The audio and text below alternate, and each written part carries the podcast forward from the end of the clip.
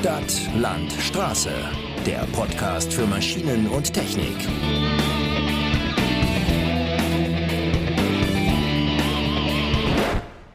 Herzlich willkommen zu einer weiteren Ausgabe von Stadt, Land, Straße. Und das Thema, das wir euch heute präsentieren, könnte aktueller nicht sein, denn der Winter ist langsam vorbei und die Sonne lässt sich wieder blicken.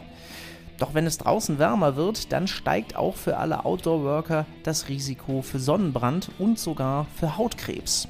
Deswegen haben wir uns mit zwei Experten zum Thema Sonnenschutz unterhalten, um einen Einblick zu bekommen, wie persönliche Schutzausrüstung aufgebaut sein muss, um der Sonne etwas entgegenzusetzen.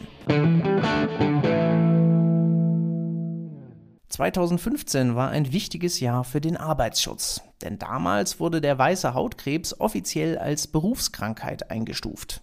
Seitdem gehört er laut Angaben der BG Bau zu den am häufigsten angezeigten Berufskrankheiten.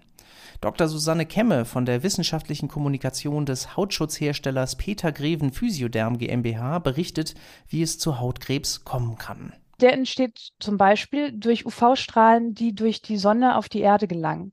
UV-Strahlen können UVA und UVB-Strahlen sein und sie sind unterschiedlich energiereich. Die UVA-Strahlen haben eine höhere Wellenlänge, geringere Energie und kommen tiefer in die Haut. UVB-Strahlen haben eine höhere Energie, geringere Wellenlänge und sind nicht ganz so tief in der Haut. Und diese UV-Strahlen sind relativ energiereich und die dringen in unsere Zellen ein und können da unsere DNA stören.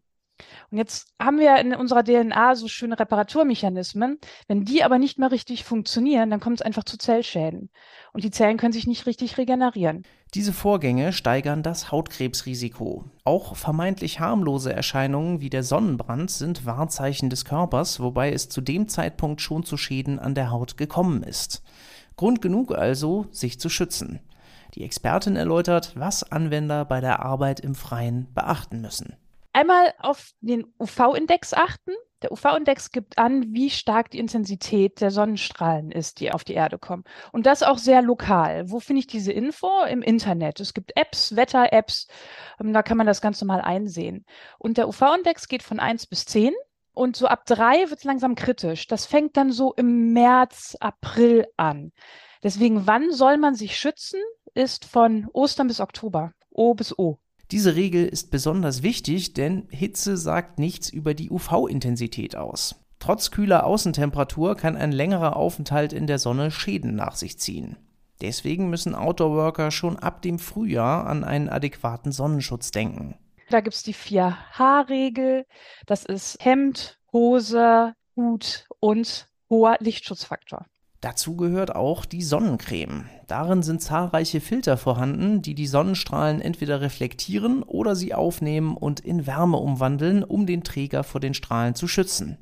Dr. Susanne Kemme fasst zusammen, was Produkte erfüllen müssen, um im Arbeitsbereich angewendet werden zu können. Also wenn der normale Outdoor-Worker selber entscheiden sollte, dann darauf achten, Parfümfreiheit, ganz wichtig. Dann, dass ausgewogener UVA, UVB-Filter ausgelobt wird dabei auch wichtig. Und dass es für sein Einsatzgebiet passt. Also wenn ich einen Straßenarbeiter hat, der sehr staubige Umgebung hat, dann sollte das Produkt nicht zu fettig sein. Wenn man Staub auf der Haut hat und eine fettige Creme aufträgt, ist das, das ist wie ein Peeling. Das fühlt sich nicht besonders gut an. Also vielleicht in dem Fall eher zum Spray greifen, was dann vielleicht auch nicht auf Fettbasis ist, sondern auf Alkoholbasis und auch ganz wichtig eine Überkopffunktion hat. Hört sich jetzt erstmal komisch an, aber zum Beispiel auf dem Bau, wenn man dann doch oben ohne arbeitet, was man gar nicht machen sollte, aber es passiert, dass man sich selber auch eingesprüht bekommt. Mit einer Creme wird das schwierig am Rücken. Doch nicht nur die Sonnencreme ist für einen adäquaten Sonnenschutz unerlässlich. Auch die entsprechende Kleidung wird gebraucht, denn nicht jedes Material ist zur Abschirmung vor den UV-Strahlen geeignet. Markus Kurtial, Geschäftsführer der IQ Company, berichtet, wie ein Stoff aufgebaut sein muss, um Sonnenschutz zu bieten. Also es gibt grundsätzlich Stoffe, die lassen die UV-Strahlung nicht durch und es gibt Stoffe, die sind eher geneigt, die UV-Strahlung durchzulassen. Also die Wahl des Materials ist zunächst mal wichtig. Und die zweite wichtige Sache ist die Art und Weise der Verarbeitung. Also selbst ein Material, was die UV-Strahlung nicht durchlässt, ist natürlich nicht wirklich schützend, wenn das sehr grobmaschig verarbeitet wird. Also man kann sich das ja so ein bisschen, zumindest mal unter dem Mikroskop, wie ein Sieb oder wie ein Netz vorstellen. Und wenn die Löcher zu groß sind, ähm, dann kann das Netzmaterial selbst sein, wie es möchte, aber durch die Lücken kann die UV-Strahlung durch. Also, um es kurz zu machen, wir brauchen das richtige Material und die richtige Verarbeitung. Und dann bekommen wir etwas hin, was auch vor der UV-Strahlung schützt.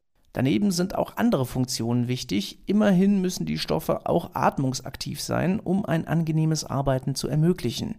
Für Produktdesigner der UV-Schutzkleidung sei das immer eine Gratwanderung, wie Kurtial erläutert. Synthetische Stoffe seien besser geeignet, denn natürliche Fasern, wie zum Beispiel Baumwolle, bieten kaum Schutz. Man sagt, dass ein Standard-T-Shirt aus Baumwolle etwa einen UV-Schutzfaktor von 10 hat.